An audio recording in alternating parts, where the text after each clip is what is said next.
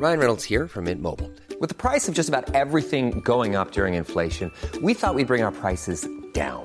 So to help us, we brought in a reverse auctioneer, which is apparently a thing. Mint Mobile unlimited premium wireless. Ready to get 30, 30, bit to get 30, bit to get 20, 20, 20, bit to get 20, 20, bit to get 15, 15, 15, 15 just 15 bucks a month. So, Give it a try at mintmobile.com slash switch. $45 upfront for three months plus taxes and fees. Promo for new customers for limited time. Unlimited more than 40 gigabytes per month. Slows. Full terms at mintmobile.com. Tous les jeunes veulent travailler dans la tech euh, et rêvent de devenir euh, développeurs ou développeuses. Eh ben, c'est pas étonnant parce que le métier de dev, en fait, c'est celui qui est le plus représenté dans les médias ou dans la culture populaire. Pourtant, il y a des tas d'autres métiers dans le numérique. Aujourd'hui, je suis avec Kevin Davin et ensemble, on va parler euh, de son rôle d'ingénieur de fiabilité du site ou site Reliability Engineer en mauvais anglais. Si le DevOps n'est pas un métier, le SRE, lui, est un métier DevOps et je dirais même le métier DevOps par excellence. En tout cas, c'est l'impression que j'ai de loin. Donc, il faut qu'on en parle. Bienvenue sur Radio DevOps, la balado-diffusion des compagnons du DevOps. Si c'est la première fois que tu nous écoutes, abonne-toi pour ne pas rater les futurs épisodes. C'est parti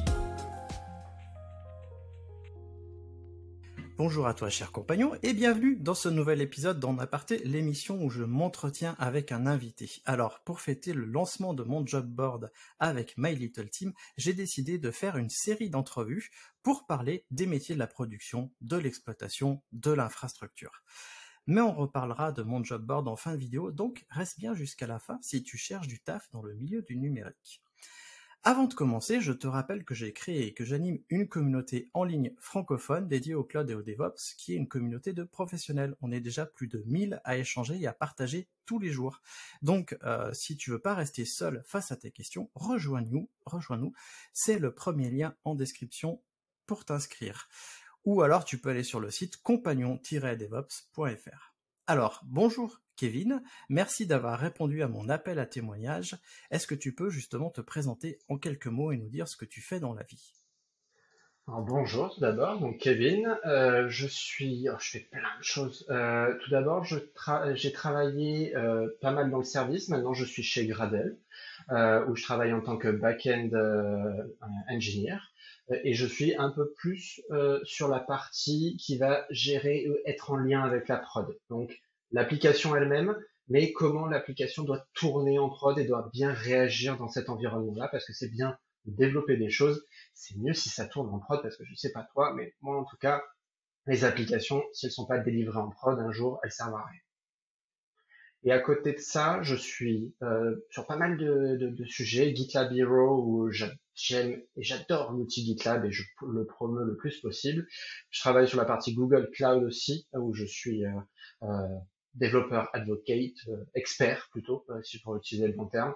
Et vu que j'ai un gros background de dev, je suis euh, GDE aussi sur la partie Kotlin. Ouais, tout à fait. Je suis d'accord avec toi. Si on développe une application, c'est bien qu'elle tourne en prod.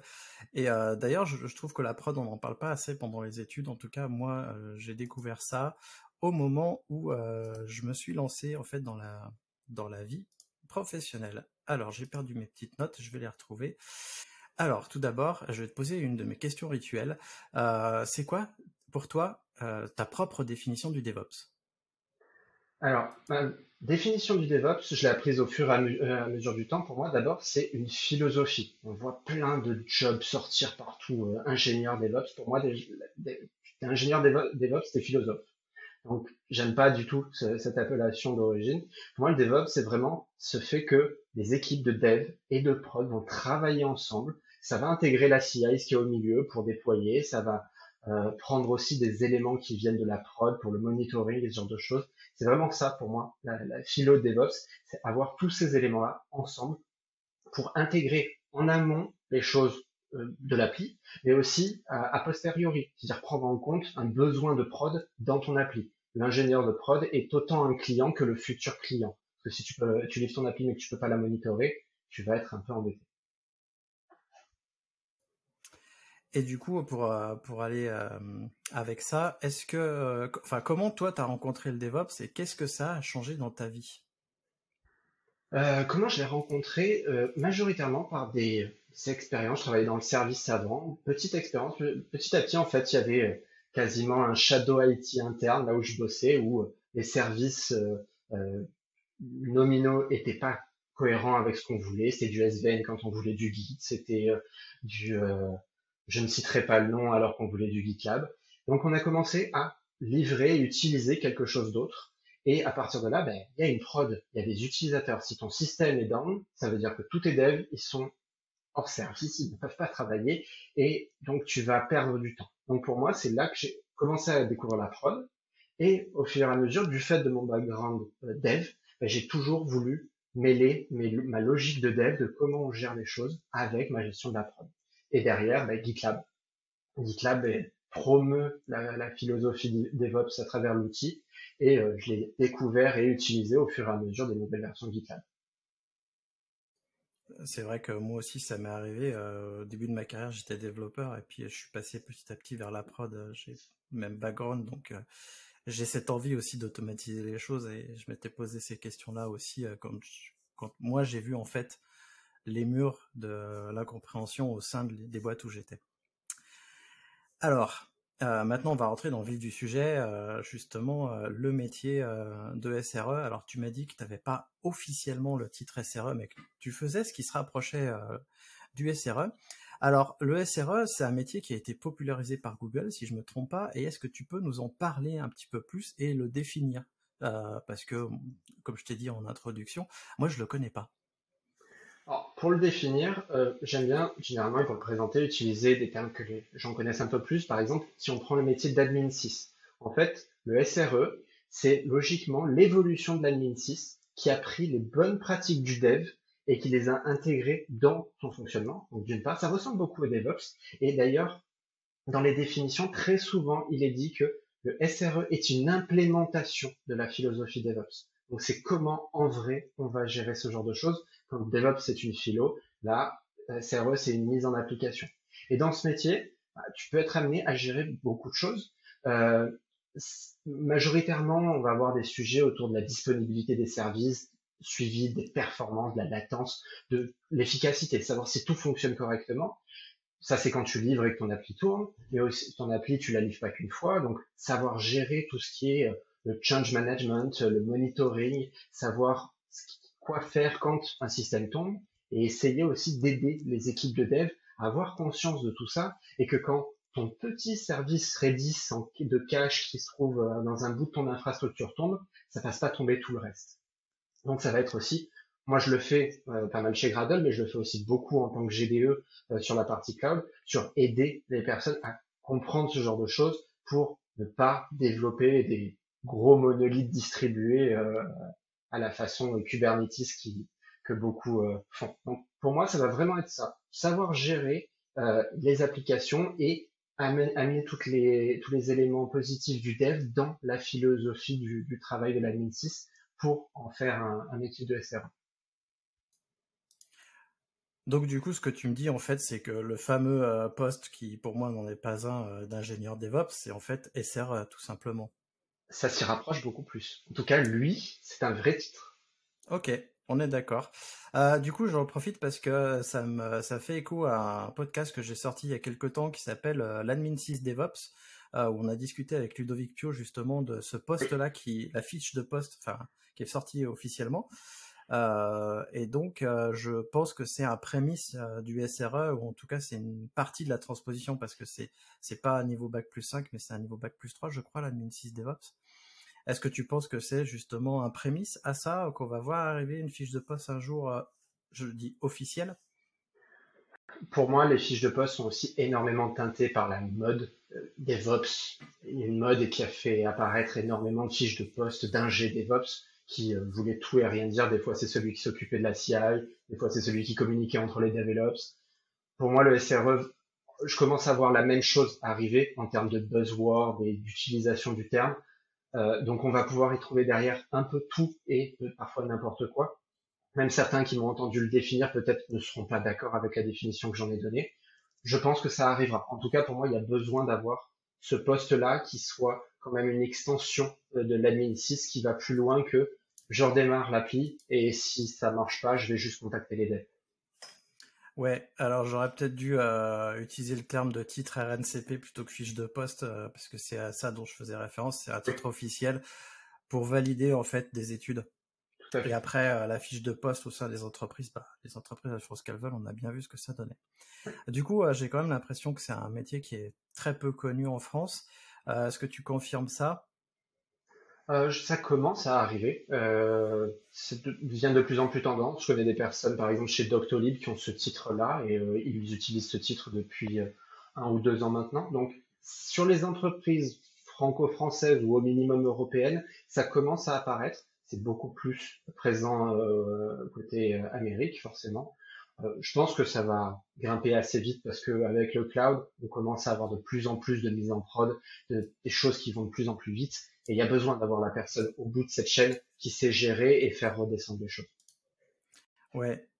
Euh, c'est vrai que euh, quand je parlais d'entreprises françaises, je parlais plus de manière générale parce que là, les exemples que tu m'as cités, c'est des entreprises tech à la pointe, on va dire. Et donc, c'est le sommet de l'iceberg pour moi. Euh, et, quand on sait, et justement, ça, ça va faire partie d'une de, de, ma deuxième question, quand on sait que il y a beaucoup d'entreprises en France qui sont même pas encore passées au DevOps. Moi, ça m'étonne à moitié que justement le SRE soit pas plus répandu que ça.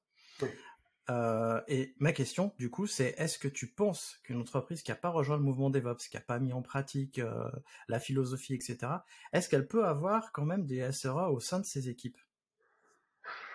Je, je, dirais que non. Pour moi, c'est très compliqué parce que, étant donné par définition de départ que le SRE est une implémentation DevOps, bah, si t'as pas cette philosophie au départ, bah, ça va être compliqué de mettre en application.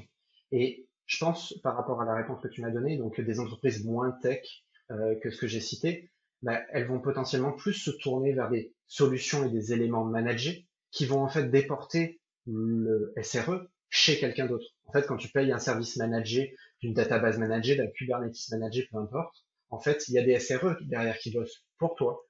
Tu ne les vois pas, il t'assure juste que ton service va être disponible avec 99,99. Tu n'as jamais de contact avec eux, mais ils te l'assurent. Et en fait, eux sont là pour toi. Si ton entreprise n'a pas les moyens, la philosophie, la culture et tout ça pour le faire, bah, elle, elle prend un service jusqu'à OSAS hein, qui le fera pour toi. Ouais, enfin, faut quand même des, euh, des compétences pour gérer le SaaS. Euh, je vois, j'ai des gros clients, hein, je vais pas les citer ici, mais euh, dans la grande distribution notamment, ils ont eux-mêmes leur propre data center, ils passent petit à petit au cloud, voire à des clouds internes. ces gens-là, ils sont pas encore passés au DevOps. Pourtant, ils ont 200 à 300 informaticiens qui gèrent leur prod. Est-ce que alors, je sais que c'est dur pour eux de passer au DevOps parce que tous les clients que j'ai qui sont qui ont cette taille-là, c'est hyper compliqué, c'est pas dans leur culture. Et euh, quand ils y vont, ils essayent d'y passer par euh, l'automatisation, en oubliant la partie culture euh, et en se disant qu'ils peuvent y arriver tout seuls. Ça, c'est un autre sujet. Est-ce qu'ils vont être tentés d'embaucher des SRE justement parce qu'ils vont aller vers l'automatisation? C'était aussi ça le sens de ma question. Je pense qu'ils vont y aller, comme euh, ils ont essayé, et je l'ai vécu aussi dans des entreprises que je ne citerai pas, ils ont embauché des ingénieurs DevOps qu'ils ont mis responsables de la CI. Donc je pense qu'ils feront la même chose parce que la culture, la tendance, et même les décideurs, ça va être un mot-clé qui va apparaître de plus en plus, vont essayer de recruter ce type de, de profil. Et peut-être ils les mettront dans une position qui sera celle de l'entreprise et qui sera pas celle de la définition même de SRE, ils feront peut-être de l'admin 6 à l'ancienne, ils feront peut-être pas exactement ce que la philo euh, DevOps slash SRE peut, amener. Mais pour moi, ils y viendront parce que si tu as une prod que tu tiens et que tu as besoin d'aller vite, tu as besoin de ce type d'équipe. Après, si ce sont des entreprises qui ont un rythme malgré le DevOps euh, euh, très avec une release tous les trois mois par exemple, tu as peut-être moins besoin de, personnes en charge de ce genre de choses. Il y a moins de chances. Je dis pas qu'il y en a pas, mais logiquement, si tu mets pas à jour ton application dix fois par jour, il y a dix fois moins de raisons d'avoir des problèmes. Tout à fait. Euh, du coup, on va rentrer un petit peu dans le quotidien de ton métier. Euh, qu'est-ce que tu fais finalement au jour le jour? C'est quoi tes tâches récurrentes euh, dans ton métier? Alors je vais dire de SRE, hein, parce que même si tu n'as pas le titre officiel, mais on a bien compris que c'est ça ce que tu faisais. Tu fais quoi finalement régulièrement? Alors, ça va vraiment dépendre. Ça dépend de beaucoup de choses, comme un peu la réponse universelle dans l'informatique. Euh, moi, je normalement un SRE et j'essaye de me rapprocher de ça, mais encore une fois, on n'a pas adopté à 100% ce modèle-là.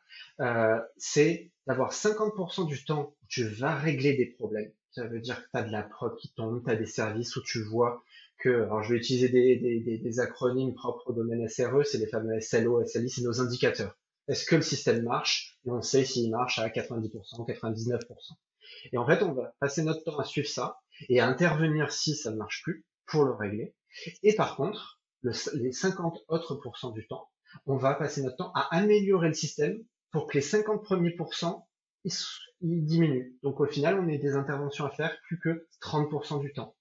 Et en fait, c'est se battre continuellement pour que que en fasse le moins possible. C'est en fait le boulot qui par définition, crée si la, la, branche sur laquelle il est assis son propre travail. Si tu as tout fait, tu n'as plus rien à faire. Après, dans l'ingénierie, on sait qu'on a toujours des choses à faire, donc il n'y a pas de problème. Et donc, ça va vraiment être cette dualité de régler des problèmes qui arrivent et aussi trouver les solutions pour que ces problèmes n'arrivent plus. Euh, justement, en parlant d'acronyme, euh, je rappelle à notre auditeur ou notre auditrice, euh, au moment où on enregistre, le podcast n'est pas sorti, mais au moment où celui-ci sera publié, le podcast sur les astreintes et la production Radio DevOps sera sorti. on parle justement de tous ces acronymes. Donc vous pouvez aller faire un tour sur sur ce podcast-là pour avoir le vocabulaire et tout ça parce qu'on parle des astreintes. D'ailleurs, bah, une question qui était peut-être pas dans mes notes, mais est-ce qu'un SRE, il fait des astreintes? Est-ce qu'il est possible qu'il fasse des astreintes, justement? Alors, il peut, dans la définition et dans le, livre officiel que Google a fait pour décrire le, site Reliability Engineering, ils en parlent. Après, la, volonté n'est pas de cramer les personnes, donc ça va être vraiment dans un mode euh, gérer. C'est-à-dire que tu vas pas faire ta journée standard plus les astreintes derrière parce que on sait, les, les, astreintes et les humains surtout, on a une façon de réfléchir qui va être particulière. Donc, quand on va être fatigué, on va être beaucoup moins attentif et on va se dire c'est ça la solution au problème de prod qu'il y a à l'instant. Généralement, tu vas te baser sur les dix derniers problèmes que tu as eu. Mais peut-être que cette fois-là, c'est pas la bonne. Donc, on, ne peut pas avoir des personnes qui soient éreintées en, astreinte, en fin d'astreinte à gérer des problèmes de prod. Si en plus ton système ramène énormément d'argent, vaut mieux avoir des personnes fraîches pour travailler à ces moments-là. Donc tu peux en faire. C'est pas forcément. J'ai toujours cette vision de l'astreinte négative de tu fais ta journée et en plus t'enchaînes 6 heures derrière. Pour moi, on n'est pas, on doit, on ne devrait pas être dans ce modèle-là. Ah, clairement pas. Hein. Moi, pour l'avoir fait, euh, je sais que je l'ai fait pendant 4 ans et ça m'a lessivé. Hein. J'ai fini par euh, pas paraître tout le temps fatigué. Et puis, ah bah, j'ai quitté la mission, mais euh, enfin, j'ai demandé à quitter la mission. Euh, mais non, c'est l'astreinte, c'est comme vu comme ça, non, il faut pas. Est-ce que euh, tu peux avoir, parce qu'on sait que le monde de l'infrastructure il est vaste, tu peux avoir euh, l'infra code, enfin la, conception de tes infrastructures avec du code, tu peux avoir la configuration de, bah, euh, de, tes, euh, de ton monitoring ou de ta supervision, etc. Est-ce que il y a des spécialités chez vous Parce que j'imagine que vous êtes une équipe de SRE, t'es pas tout seul. Et est-ce qu'il y a des spécialités Est-ce que vous travaillez en binôme Est-ce que vous faites tous tout Auquel cas, bah, vous êtes très fort, hein bravo. Alors, que ce soit par goût ou par compétence, chez nous en tout cas, on ne fait pas tous tout. C'est-à-dire qu'il y a des personnes qui vont être plus. Moi, par exemple, je l'assume. Je ne suis pas du tout calé sur la partie Terraform. C'est quelque chose que je gère moins. Je sais gérer des infrastructures, mais pas au, travers de Terraform, par exemple.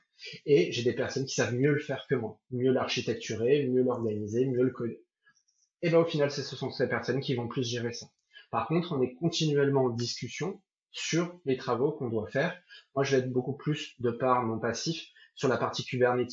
Je travaille sur Kube depuis 2016, donc au final, j'ai un background dessus qui me permet d'être euh, celui qui va dire l'application, faut qu'elle change à ce niveau-là parce que ça permettra de mieux fonctionner à l'échelle quand euh, l'application scalera ou quoi que ce soit. Et par contre, après, derrière, je peux demander aux personnes qui sont un peu plus à même sur la partie infra de gérer euh, la création des node pools, la création des informations, des, éléments qui vont bien, qui sont utiles pour la particule. Donc je suis un peu consommateur et un peu celui aussi qui va dire aux autres euh, ce qu'on pourrait améliorer et des fois même je vais travailler dessus pour moi-même l'améliorer. Je vais faire un petit peu tout. Et dans l'équipe, c'est vrai qu'on on, s'est réparti les tâches, mais par contre, on est un peu tous capables d'intervenir sur les tâches des autres. Je peux modifier Terraform. Je porte mieux si je le fais pas, mais euh, s'il y a besoin, je le fais. Oui, vous partagez des connaissances, mais c'est vrai que du coup, la spécialité, il y en a plusieurs. Vous êtes combien dans votre équipe, par exemple? Alors aujourd'hui, 1, 2, 3, 4, 5 avec notre team lead qui a les mains dans le cambouis euh, aussi souvent que moi quasiment. Donc euh, voilà, minimum 5. Vous gérez une grosse production? Euh, bah, Chez Gradle, en fait, on fournit notre service Gradle Enterprise. que ce soit, en fait, on gère la prod. Pour moi, prod, c'est tout. Ça veut dire que euh, l'instance qui tourne pour les développeurs en interne pour tous les jours, ça a la même priorité que l'instance de prod principale qui est sur scalesgradle.com. Parce que dans les deux cas, s'il y a un problème, il y a des gens qui vont être impactés. Pour moi, ça c'est la prod. Et aujourd'hui, on gère pas mal d'instances. Oui, on doit, je pense qu'on autour d'une vingtaine d'instances de, de, notre produit parce qu'on donne accès à des instances gratuites pour les projets open source. Donc au final, un projet open source y a accès. Euh, Spring, XWiki et plein d'autres ont accès à ça et profitent, donc il faut pas les impacter. Est-ce que tu peux nous raconter un problème de production que tu as vécu et que tu as pu résoudre soit grâce à l'automatisation, soit grâce au DevOps, soit en utilisant les techniques que tu as appris dans le métier de SRE justement? Alors il y en a un très... Alors je le cite souvent quand je parle de l'observabilité. Pour moi c'est vraiment un des éléments clés hein, de la partie SRE, c'est qu'il faut que on est là quand notre système euh, tombe, faut qu'on soit capable de savoir pourquoi il est tombé. Et pas juste j'ai une 503, le système est down. Et donc l'observabilité, ça m'a aidé dans un petit bug de code, un truc tout bête de, de mutabilité d'un constructeur, euh, d'un builder, qui avait été utilisé dans deux méthodes concurrentes. Donc au final, un bug qui ne se passait que dans certaines conditions vraiment très spécifiques. Si ça, ça avait été géré en mode c'est pas péjoratif, mais admin 6 à l'ancienne, c'est ça ne marche pas, débrouillez-vous, je vous donne les logs, on s'en serait jamais sorti. Là, en fait, ce qu'on a, permis de faire, c'est qu'on avait euh, sur euh, sur Google Cloud, on avait les traces et les logs distribués. C'est-à-dire que pour chaque requête, on était capable de voir où le code, dans le code, où la requête passait et quel bout du code a été impacté. Et grâce à ça, grâce à cette forte observabilité, on a pu détecter ce problème de mutabilité et de comprendre pourquoi un système euh, était, en plus c'était encore plus vicieux que ça, il n'était pas down, il envoyait les données au mauvais endroit. Donc euh, pour derrière le détecter, c'était encore plus compliqué. Et de ça, on a appris, c'est aussi euh, la boucle vertueuse SRE DevOps, hein, on a appris de ça et ça nous a permis de mettre des nouvelles métriques de monitoring pour vérifier que les systèmes continuent à fonctionner correctement s'il y a une régression ou quoi que ce soit dans le code. Hey, it's Danny Pellegrino from Everything Iconic.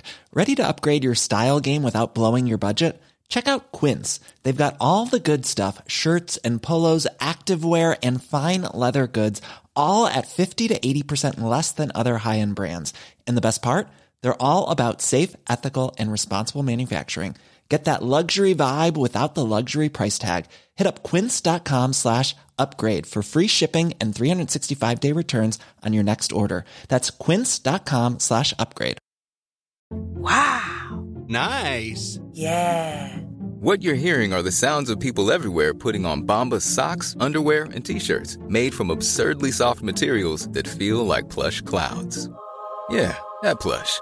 And the best part, for every item you purchase, Bombas donates another to someone facing homelessness. Bombas, big comfort for everyone. Go to bombas.com slash ACAST and use code ACAST for 20% off your first purchase. That's bombas.com slash ACAST, code ACAST. Ah, c'est super intéressant, merci. Euh, du coup, euh, je voulais savoir, toi, quelles, quelles études tu avais fait et selon toi, quel, quel type d'études il faudrait C'est quoi le panel d'études pour pouvoir faire ce métier-là? Alors, quelle étude j'ai fait? Ça remonte un peu maintenant. Euh, j'ai fait une licence d'info euh, dans les années 2000, fin des années 2000, euh, oui, fin des années 2000. Euh, licence d'informatique suivie d'un master qui était beaucoup plus lié à la sécurité des systèmes d'information qu'au back-end pur. Mais par contre, ça m'a permis d'avoir déjà une multi-capacité sur cette partie-là. Et, euh, et, en fait, tout le reste, je l'ai appris par l'expertise, par, par, par, les expériences. C'est euh, ah bah tiens, tu veux tester ça? C'est peut-être certains diraient euh, pas la bonne chose. Est-ce que tu veux tester ça? Bah ouais, on va essayer, on va voir. Peut-être que ça me plaira pas et je serai capable de le dire. Peut-être que je vais apprécier, je vais continuer. Et en fait, au fur et à mesure des expériences, euh, je me suis spécialisé sur ces éléments-là. Et c'est même malgré moi où je me suis rendu compte qu'en lisant la définition SRE et de ce que j'aime faire, j'étais plus proche de ça dans ce que je veux faire tous les jours que d'un simple que d'un développeur backend plutôt euh, qui euh, juste implémente de la feature. C'est top, mais moi j'adore l'adrénaline de la preuve. Euh, sur le comment le devenir, aujourd'hui je saurais pas te dire. C'est pour moi il faut avoir, en tout cas ce que je trouve important et avec les personnes avec lesquelles je travaille c'est le cas, c'est avoir une connaissance sur le backend, comment le code fonctionne, comment ça tourne, et avoir la curiosité d'aller voir et de vouloir trouver, ah ben tiens, on est passé dans telle branche de code, ça a fait ça à tel moment, et là, ah tiens, il y a peut-être cette petite chose-là qui est peut-être asynchrone et qui a déclenché un autre problème. Savoir avoir ça, pour moi, il faut avoir quand même un background de back-end euh, développeur, back-end euh, au sens large, le développeur en tout cas, et ensuite bah, avoir la conscience et apprendre et avoir le s'amuser en fait dans, dans ce qu'on fait et tester plein de choses. Euh, je sais que beaucoup n'ont pas la capacité, le temps de tester les choses euh, à la maison parce que ben, on a tous des vies. Et c'est vrai que pour découvrir, moi j'ai passé un temps fou, mais que j'apprécie et que j'ai choisi, à, installer mon propre cluster cube à la maison et tester des choses. Parce que c'est en les testant, des fois dans des cas concrets, que j'arrive à me rendre compte que tiens, ça c'est la bonne solution. C'est pas parce que c'est le produit en vogue du moment, c'est parce que là, ça résout un problème qui m'est important. Et ça, c'est vraiment par rapport à cette question, ce que je dis généralement aux, juniors qui euh, arrive dans ce domaine, c'est apprenez vraiment les, idées principales des outils sur Kubernetes par exemple, apprendre la philo de l'outil plutôt que de suite se lancer dans le premier chart Helm. Ça n'a aucun intérêt. Apprenez vraiment l'outil, apprenez la philo de ceux qui l'ont créé. Il y a des très bons livres là-dessus, très didactiques, pour comprendre. Et ensuite, si vous avez compris le concept, généralement l'implane, elle va toute seule. Donc vraiment, pour moi, ce sont, c'est plus ce genre de choses-là qu'aujourd'hui euh, des études que je saurais conseiller puisque je n'ai pas tout le panel de ce qui se fait. Je suis assez d'accord. En plus, euh, je, vois souvent les jeunes se jeter sur les tutos. Et en fait, euh, les tutos, ça ne fait que vous tenter de reproduire quelque chose. Et en fait, si on comprend pas la logique, c'est dur de, de, faire des choses. Par exemple, je conseille toujours aux gens avec qui je travaille qui ont moins d'expérience euh, comment on fait de l'automatisation d'infrastructure C'est d'abord dans un premier temps de le faire manuellement une première fois pour comprendre tous les trucs, et après de l'automatiser parce qu'en plus tu sauras le refaire euh, manuellement. Exactement. Et c'est ce que j'aime beaucoup chez GitLab, c'est que tu gardes cette impression de c'est un fichier qui décrit ce que j'aurais fait manuellement. Très souvent, il nous est arrivé de on n'avait pas notre CI euh, prête, on avait notre fichier d'automatisation côté GitLab, on copiait, collait les commandes pour les exécuter nous-mêmes et ça nous permettait de livrer si notre instance GitLab, qui était la seule en charge de faire la, livraison, était down, on pouvait quand même livrer en juste suivant ce cahier de recettes en fait. Exactement. Et l'autre truc euh, avec lequel je suis d'accord avec toi, euh, moi aussi, finalement, j'ai un background de développeur back, euh, vu que j'étais proche de la machine et je développais des démos en C. Je crois qu'on peut pas faire plus back-end que ça. Euh, L'intérêt du développeur back-end, c'est qu'il est proche de la machine où ça va s'exécuter. Le développeur front, lui, il va tourner dans un navigateur, sauf que dans l'infrastructure des navigateurs, on n'en gère pas vraiment. Et en fait, euh, avoir les concepts de développement, la logique, l'algorithmie, euh, va nous pousser aussi à l'automatisation. Et, euh, et en faisant de la prod, on va avoir des problèmes qu'on peut résoudre avec l'automatisation. Mais pour moi, j'ai l'impression dans tout ce que tu me dis, et ça confirme ce dont on discutait avec justement Ludovic dans ce fameux épisode de podcast sur l'admin 6 DevOps, on peut pas vraiment embrasser complètement le DevOps si on n'a pas fait plusieurs rôles dans l'entreprise, développeur, exploitant, admin 6, euh, pour avoir une vue périphérique de, tout, le, de tout le SI.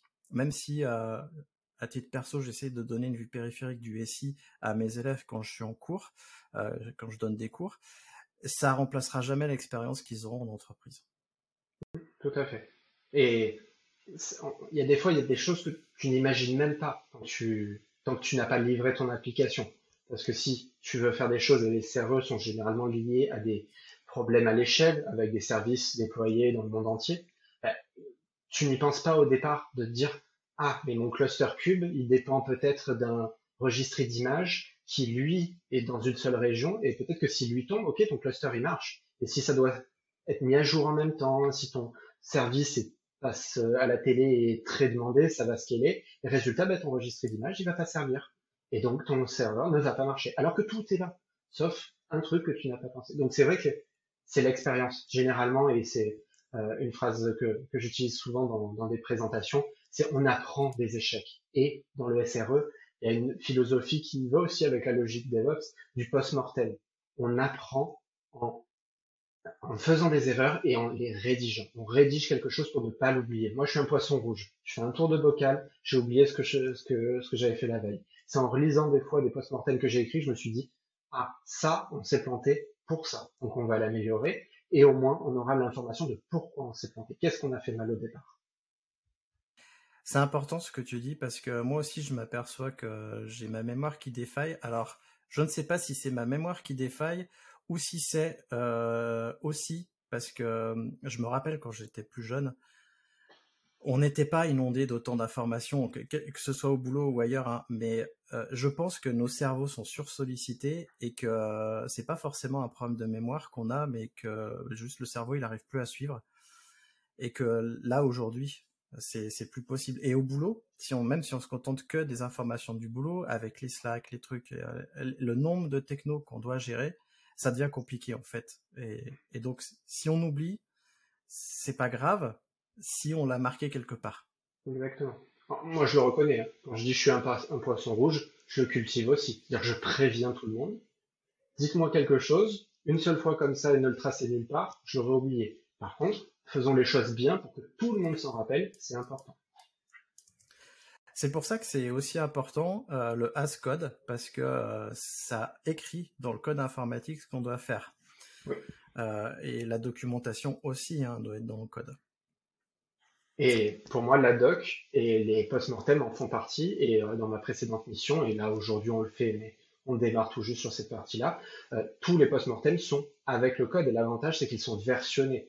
Donc, tu peux remonter à la version du jour où il y a eu le problème. Et ça, c'est inestimable.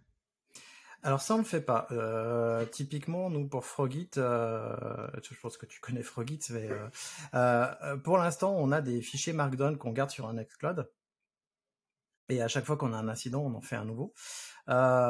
Sauf que ça, c'est bien, mais bon, pour la bêta en tout cas, c'est bien. Mais de plus en plus, je me dis, on va utiliser les issues incidents de GitLab parce que GitLab a sorti ça. Donc du coup, on va utiliser les issues incidents pour garder une trace de nos incidents. Alors certes, ils seront pas dans le code, mais ils seront dans le dépôt. je ne sais pas ce que tu penses de cette approche, toi.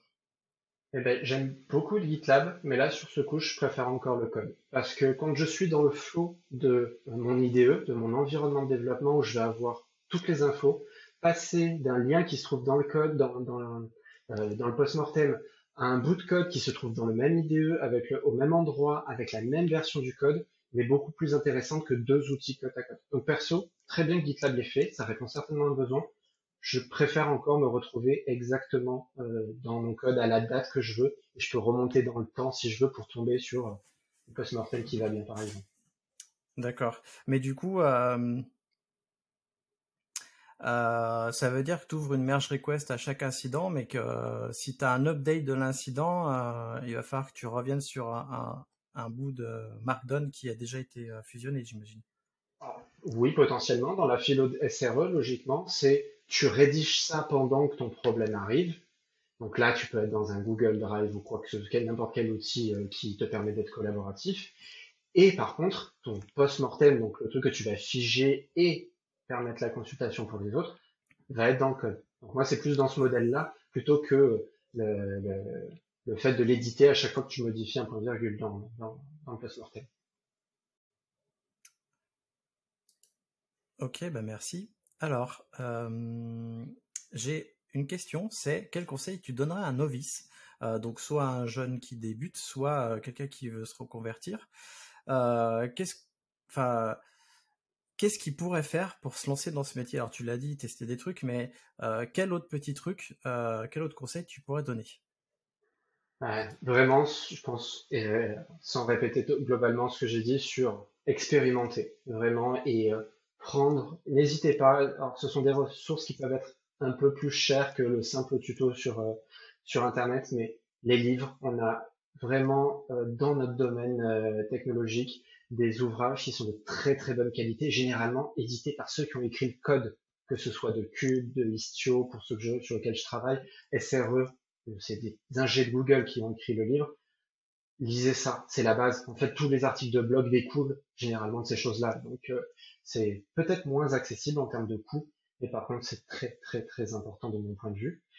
Et après, bah, ça va être hyper bateau hein, ce que je vais te répondre, mais entourez-vous de personnes qui partage des informations. C'est-à-dire que euh, moi j'adore bosser avec des personnes de, qui me vont me permettre d'apprendre et auxquelles je vais pouvoir euh, donner et rendre ce que j'ai appris aussi. Donc c'est comme ça que tu vas le mieux monter en technologie pour apprendre. Euh, je vais faire ma phrase de vieux hein, auprès du vieux singe, celui qui a connu déjà la prod et les problèmes et qui va dire non, là ça touche pas, ça marche pas.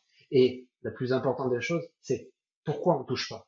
C'est pas juste je lui fais confiance, il m'a dit, c'est touche pas à ça, regarde le post-mortem qu'on a écrit. Parce que peut-être que depuis, on a amélioré des choses qui sont écrites dans ce post-mortem, et donc on va pouvoir changer. Et ça m'est arrivé très souvent de dire ça à des personnes plus juniors que moi, et au final, discussion m'est rendue à améliorer le système. Donc vraiment pour moi, apprendre à partir des bonnes ressources, et j'en suis vraiment revenu, hein, des tutos euh, Hello World qui font des lignes droites, qui te présentent juste le truc qui tourne à la fin, et avoir des personnes avec qui partager. Et aujourd'hui, il y a des meet-up, il y a des confs qui reprennent. Merci, euh, la période commence à être plus propice. Profitez vraiment de, tout ça.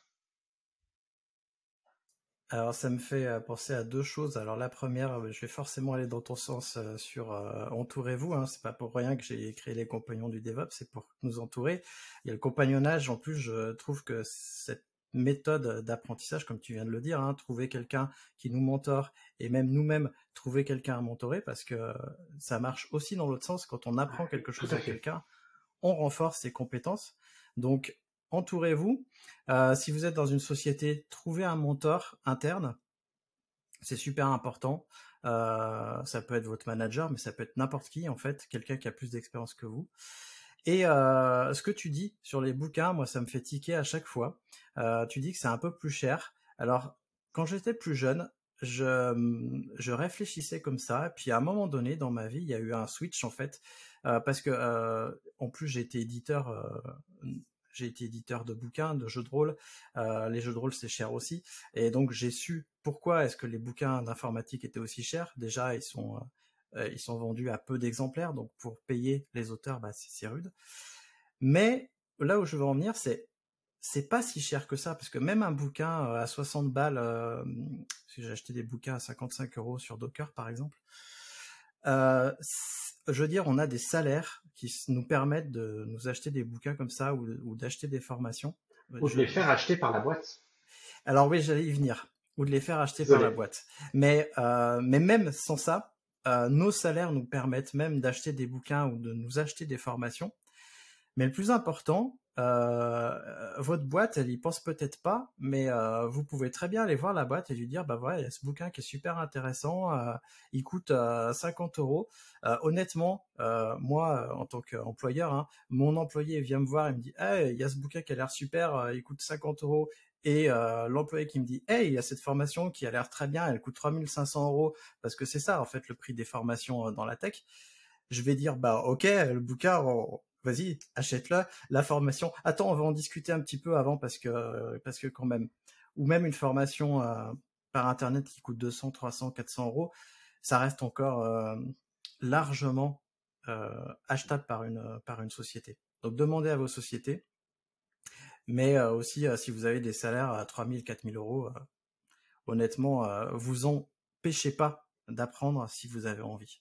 Alors pour te donner le feedback, si tu souhaites des, juniors à qui je, je, donnais ce conseil, et ce pourquoi je teinte un peu en disant que parfois c'est un peu cher, c'est que j'ai vu des juniors, donc embauchés à des salaires assez bas, vraiment. Euh, notre domaine a tendance à monter maintenant, mais avec des salaires qui à l'époque n'étaient pas très hauts, et qui en plus me disaient, ben, c'est top, je vais acheter ce livre-là, mais dans six mois, euh, il y a la nouvelle version du framework, de la ligue, du machin, du truc qui sera sorti. Si le temps que je finisse le livre, peut-être que ça s'y appliquera plus. Et c'est là où il faut faire quand même attention dans ses choix. Euh, oui, sur quelque chose qui est extrêmement mouvant, laissez le temps c'est peut-être pas le livre qui va vous permettre de tout apprendre. Mais sur des éléments qui commencent à être fondateurs pour votre boulot, je vais citer Kubernetes encore, mais si vous l'utilisez, généralement vous n'êtes pas sur la dernière version et ce genre d'outils, ils évitent de tout péter d'une version à l'autre. Donc vous pouvez investir. Mais c'est vrai que j'ai eu le cas hein, avec des personnes qui me disaient mais c'est trop cher, je peux pas euh, me permettre ce genre de choses. Je les redirigeais généralement vers l'entreprise et en rationalisant que parfois, si votre boss refuse, le temps qu'il a mis à écrire le mail de refus, c'est le prix du bouquin dans son salaire. Donc au final, s'il n'y a pas de discussion, des fois, ça coûte moins cher. Exactement. Alors euh, moi, je fais partie de ces gens qui ont commencé avec des bassers, parce que moi, j'ai commencé avec un BTS. Alors j'ai commencé à 8000 francs. C'était des francs. Alors 8000 francs, je sais pas combien ça fait d'euros, mais euh, bon, c'est pas beaucoup. Euh, en 2000, un peu avant 2000. Euh, et en effet, comme tu le dis, euh, ouais, ça, ça vaut pas le prix du bouquin le temps que la personne a vu écrire. Le... Non, honnêtement, un bouquin à 50 euros. Même, même moi, je dis, euh, enfin, je veux dire à nos salariés, je leur dis, bah voilà, vous avez un budget de 50 euros par mois, si vous voulez, si vous avez envie de vous acheter des trucs, allez-y. Hein. Vous me demandez pas surtout, parce que mon temps est plus précieux que ça. si eux, ils estiment qu'ils peuvent, qu'ils doivent acheter un bouquin à 50 euros, bah ils le font. Et surtout, ouais. Excuse-moi, euh, il y avait une présentation très bien qui a été faite par des personnes de Lunatech euh, il y a quelques années, elle est trouvable sur YouTube, qui explique que dans notre domaine, les devs, on a cette volonté de toujours optimiser les choses. Et on va optimiser aussi les coûts. Et au final, on a toujours cette tendance à se mettre en comparaison le tuto qui est disponible gratuitement sur Internet versus le prix du bouquin. Et donc les devs, bah, quand, quand un dev te demande un livre, c'est peut-être une généralité, hein, mais c'est qu'il en a besoin. C'est-à-dire qu'il va pas te laisse-lui la carte bleue, il va pas te la cramer en ayant acheté tout Plural, euh, Pluralsight n'est plus une plateforme qui existe, mais toutes les tous les Udemy et compagnie. Généralement, il va choisir en faisant attention.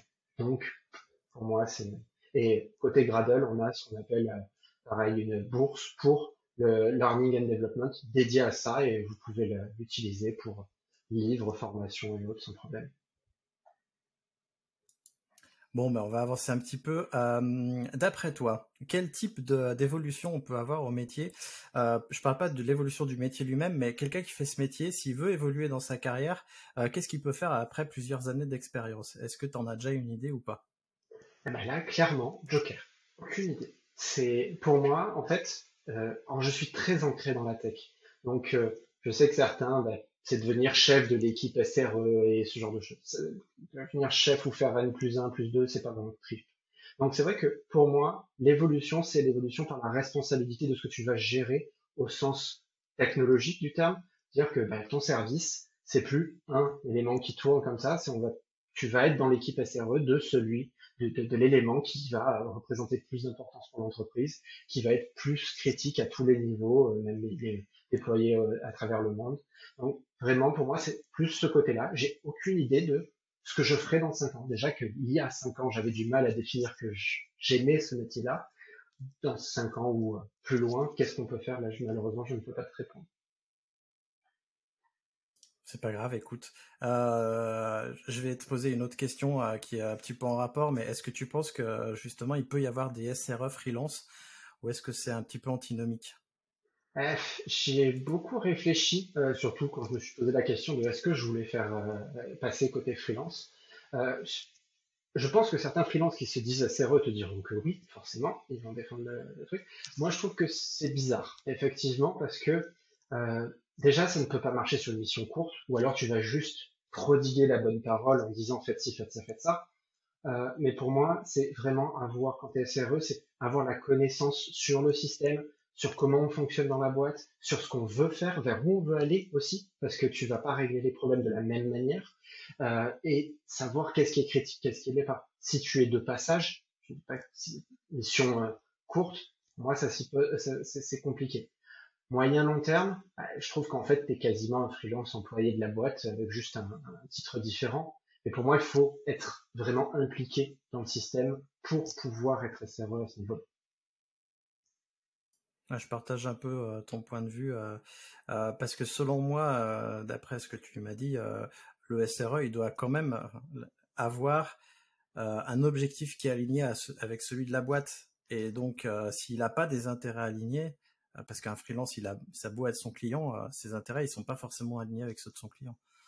je pense qu'il y a un petit, petit truc. Mais je pense qu'il peut y avoir des formateurs de SRE, des conseils de SRE, des mentors de SRE qui sait? Peut-être. Ça peut être la réponse à la question précédente. C'est qu'est-ce que tu fais après? Bah, Tu peux former les équipes SRE et ce genre de choses. Oui, apporter un petit peu euh, d'huile, euh, les, faire évoluer, etc. Tout à fait. On en a un peu parlé, euh, mais d'après toi, c'est quoi finalement la différence entre l'admin Cloud DevOps et le SRE Est-ce qu'il y a une différence ou est-ce que c'est la même chose? Admin 6 Cloud DevOps, bah, peut-être le numéro de version, c'est quasiment ça. Hein. C'est puisque je l'ai décrit que le SRE c'est peut-être le Admin 6 2.0. Euh, non, là-dessus, euh, c'est vrai que j'ai regardé la définition et quand tu mets Admin 6 Cloud DevOps ensemble, bah, c'est la seule différence, ça peut peut-être être au niveau de la partie comment on va gérer et réagir euh, à, à, un problème. Si on met vraiment le terme Admin 6, tu vas pas utiliser les éléments de la tech au sens euh, développement et toutes les bonnes pratiques de développement au service de ton fonctionnement. Même s'il y a DevOps qui peut dire l'inverse. Donc pour moi, ça reste vraiment très proche et euh, je pense qu'on peut même être sur un synonyme. Mais j'aurais du mal à utiliser Admin 6 Cloud DevOps dans une phrase de toute façon. Oui, parce que euh, tu es soit Admin Cloud DevOps, soit Admin 6 DevOps. Sauf que euh, quand tu fais de l'administration cloud, souvent tu fais de l'administration système. Je me posais la question avant de discuter avec toi, justement, c'était quoi la différence entre les deux? Et euh, j'ai vraiment l'impression que SRE, c'est le terme pour, euh, pour tout ça, en fait. Ça peut. Et après, tu vas aussi avoir beaucoup, et peut-être que ça le fera, ça, ça l'est peut-être moins dans Admin Cloud 6 DevOps, c'est cette capacité à donner du feedback aux équipes euh, de dev pour améliorer le système et même participer à cette amélioration continue.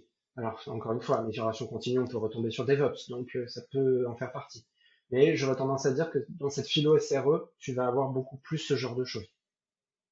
Mais c'est ce que j'allais dire. Euh, pour moi, je colle DevOps à... Pour moi, c'est un adjectif que je colle au métier pour montrer comment est-ce qu'on fait ce métier-là. Et du coup, quand tu colles DevOps, c'est amélioration continue, etc. Voilà. Euh, eh ben écoute, euh, on arrive vers la fin de ce podcast. Euh, je vais te demander si tu as une ressource, un livre, un article, une conférence à conseiller. Alors, s'il te plaît, ne conseille pas le livre SRE de Google parce que de toute ah. façon, je le mettrai en, lien.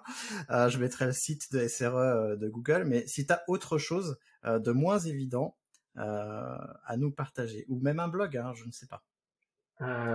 vraiment, pour moi, c'est une bible ce bouquin de Google. Donc, celui-ci, en fait, il y en a trois. Des fois, les gens oublient qu'il y a deux autres, euh, donc potentiellement les deux autres aussi, euh, qui sont des cas appliqués qui vont vous, sur la version euh, workbook qui vous permettre de voir, ok, il y a cette situation, comment on réagit, comment on gère.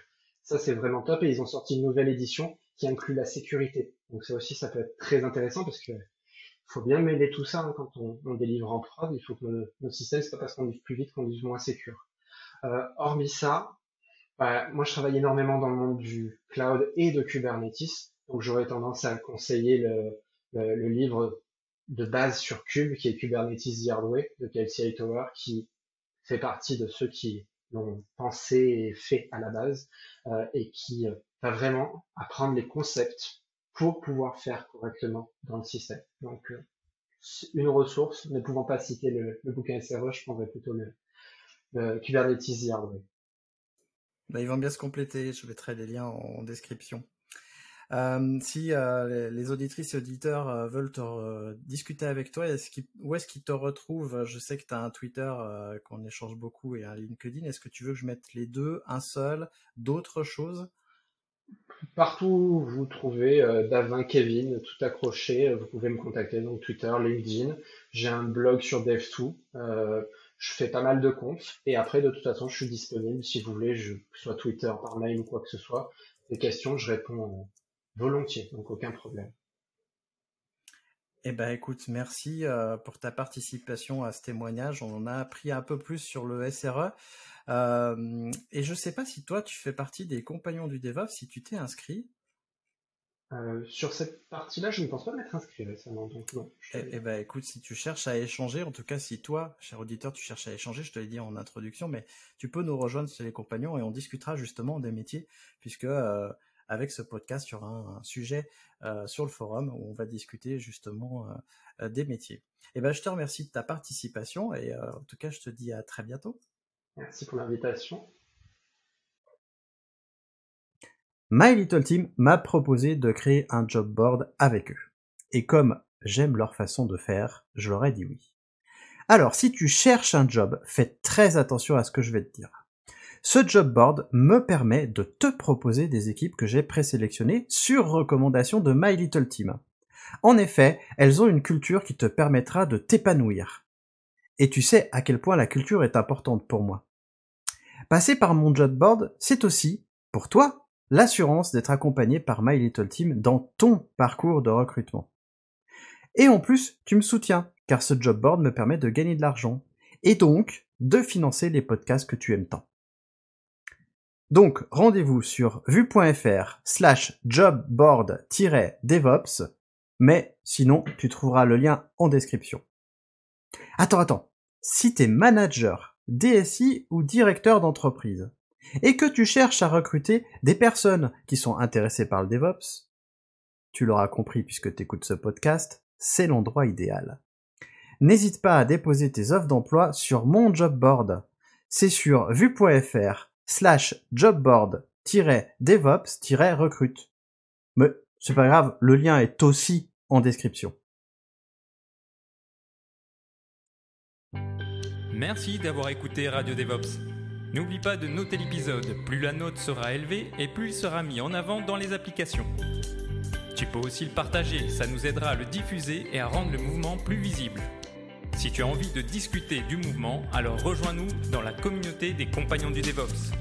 A bientôt La balado-diffusion des compagnons du DevOps est produite par l'Hydra.